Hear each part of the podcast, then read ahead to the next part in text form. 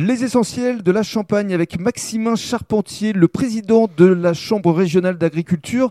Alors avec effectivement un rôle très important vis-à-vis de euh, cette nouvelle façon finalement de cultiver le sol. Ouais, tout à fait. Historiquement, l'agriculture, elle s'est développée après-guerre, où il euh, fallait absolument nourrir euh, les gens. Donc, il s'est fait une révolution agricole extraordinaire autour du machinisme, l'organisation des filières, les céréales, la betterave, etc.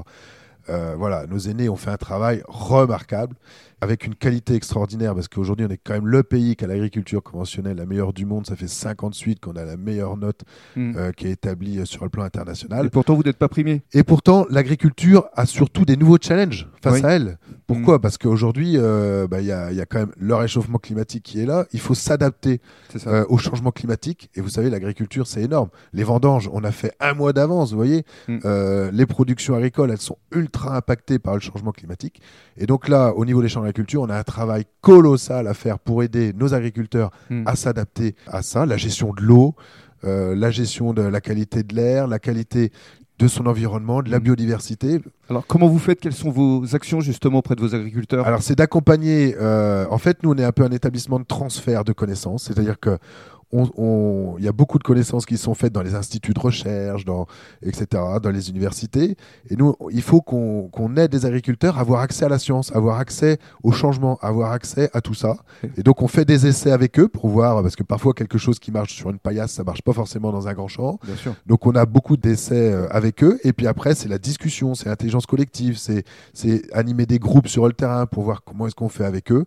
Tout ça. Puis, il y a des, des beaux projets. Il y a l'adaptation au climat, il y a aussi l'adaptation à la neutralité carbone, parce qu'on va être obligé d'être tous neutres en carbone dans nos modèles économiques euh, d'ici 2050.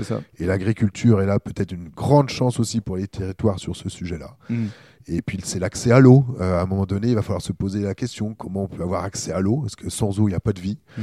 Donc euh, c'est tous ces sujets-là. Comment ils réagissent justement les agriculteurs? Est-ce qu'ils s'adaptent? Ou alors est-ce qu'ils sont un peu réfractaires? Ah, bah, vous savez, les, agriculteurs, c'est des gens qui, sont, euh, qui ont une capacité d'adaptation extraordinaire. Mhm. À partir du moment où ils ont compris leur intérêt, qu'ils ont compris que quelque part, euh, il y avait un vrai équilibre euh, dans les propositions, ils sont d'une vitalité extraordinaire.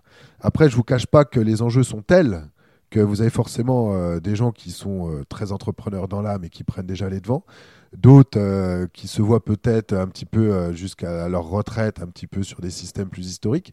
Mais aujourd'hui, euh, c'est un des secteurs qui utilise le plus le numérique, l'agriculture, sur tous les secteurs ah économiques. D'accord. Hein, c'est pas l'image qu'on en a. Avec les satellites, avec le GPS, avec, donc c'est un des secteurs qui utilise le plus le numérique en France. Mhm. Et ça, c'est absolument méconnu. Et aujourd'hui, euh, la façon dont travaille euh, l'agriculture, euh, c'est un des secteurs qui, a énormément d'avenir parce qu'on s'est bien rendu compte pendant le Covid que se nourrir, c'était existentiel. Bien se nourrir, c'était encore beaucoup plus existentiel.